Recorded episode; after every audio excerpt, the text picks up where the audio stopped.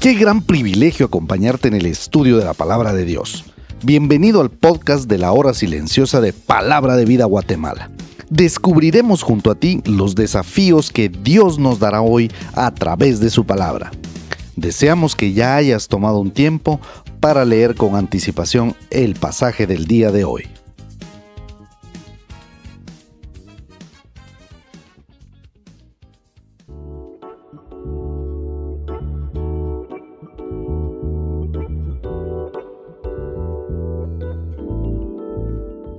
Hola, mi nombre es Marlon Palma y me alegra poder ser de ayuda para que puedas comprender mejor el comentario de nuestra hora silenciosa en Mateo capítulo 19 versículos 23 al 30. No debemos de disminuir la fuerza de las palabras de Jesús, ni fallar de ver su aplicación en nuestra propia sociedad. Que difícilmente entrará un rico en el reino de los cielos, dice la palabra. Las riquezas son un problema porque tienden a hacernos sentir satisfechos con esta vida, en vez de anhelar la era venidera. Además, a veces se buscan riquezas a expensas de buscar a Dios. La ilustración que usó Jesús, es más fácil pasar un camello por el ojo de una aguja, estaba destinada a ser un poco graciosa.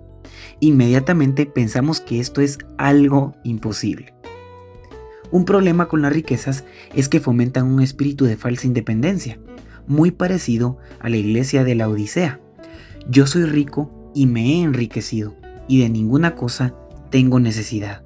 Eso lo encontramos en Apocalipsis capítulo 3, versículo 17. Continúa el pasaje. Se asombraron en gran manera. El gran asombro de los discípulos se basó en el supuesto que las riquezas siempre eran una señal de la bendición y el favor de Dios. Un teólogo decía, tal vez tenían la esperanza que al seguir a Jesús serían ricos e influenciables y líderes prominentes en su gobierno mesiánico. En una cultura donde las riquezas se consideraban como una señal de la bendición de Dios y en donde un líder religioso por lo tanto era esperado a ser por lo menos moderadamente rico, el estilo de vida de Jesús y sus discípulos era notablemente diferente.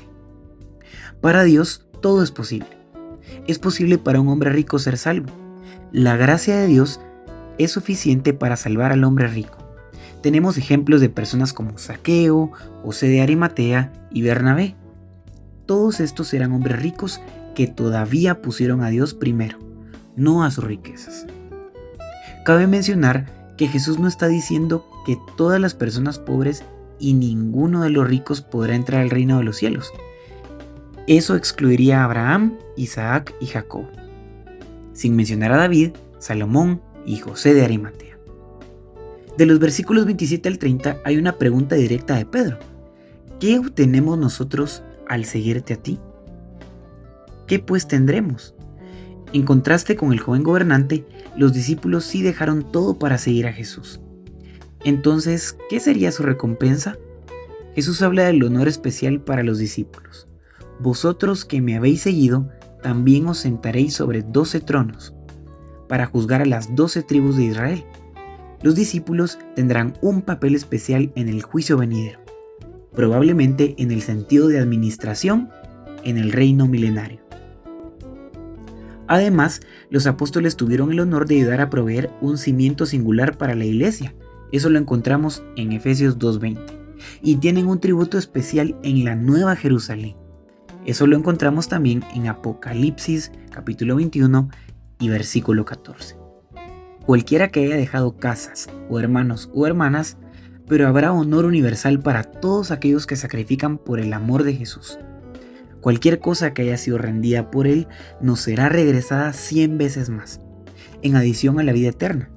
Cien veces más obviamente no es literal en un sentido material, de otra manera, Jesús hará mucho más que recompensar lo que hemos dado por su causa. Pero la recompensa puede ser espiritual en vez de material. Cien veces más ciertamente es una verdad literal en el sentido espiritual. Pero muchos primeros serán postreros y postreros primeros. En las palabras previas, Jesús prometió que aquellos que sacrificaron por su causa y por la causa de su reino serán recompensados. Después dijo que a pesar de que serían recompensados, sería diferente de la manera en que el hombre usualmente lo espera. porque usualmente pensamos que los primeros serán primeros y los últimos serán últimos. La parábola en el siguiente capítulo ilustra este principio. Jesús establece que habrá sorpresas en la evaluación final. Puede ser que aquellos que fueron humildes en la tierra serán grandes en el cielo, y que aquellos que eran grandes en este mundo serán humillados en el mundo venidero. Tienes que empezar a darle más importancia a Dios que al dinero.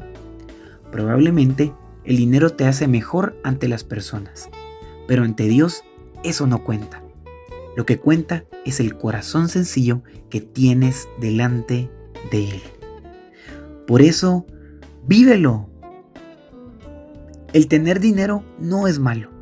Lo que es malo es dejar que el dinero nos cambie y que dependamos de Él en vez de Dios. Si te ha pasado eso, hoy es un buen tiempo para que le dejes el primer lugar a Dios y no a las riquezas.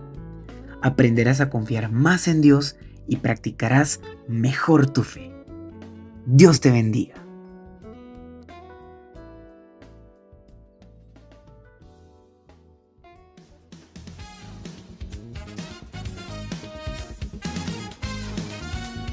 Es emocionante saber los tesoros que Dios tiene en su palabra para nosotros. Ayuda a tus amigos a que descubran la voluntad de Dios para su vida. Comparte este podcast con ellos. No olvides seguirnos en nuestras redes sociales.